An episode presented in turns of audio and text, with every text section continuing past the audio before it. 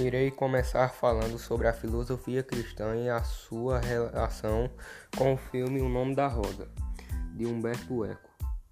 O filme O Nome da Rosa se passa no ano de 1327 e retrata da vida de um monge que foi designado para investigar várias mortes em mosteiros no norte da Itália.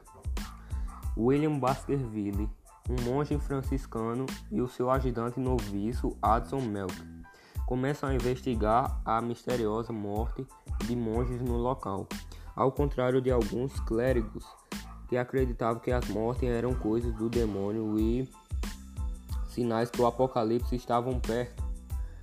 William e Adson são movidos pelo conhecimento racional, pela experiência, pela investigação e a dedução. Os dois começam a desconfiar que a chave do mistério está na imensa biblioteca do mosteiro cujo acesso restrito a poucos monges. Com o tempo, eles passaram a associar as pistas e, por meio da razão e da lógica, encontraram a verdade. Comentário: a, igre a Igreja Católica estava em risco se fossem reveladas as contradições e a hipocrisia existentes no mosteiro. Relação do filme com a filosofia cristã. O filme tem relação com a filosofia devido ao protagonista ser admirador da mesma. Os clérigos acreditavam que o mal era, do, era o demônio.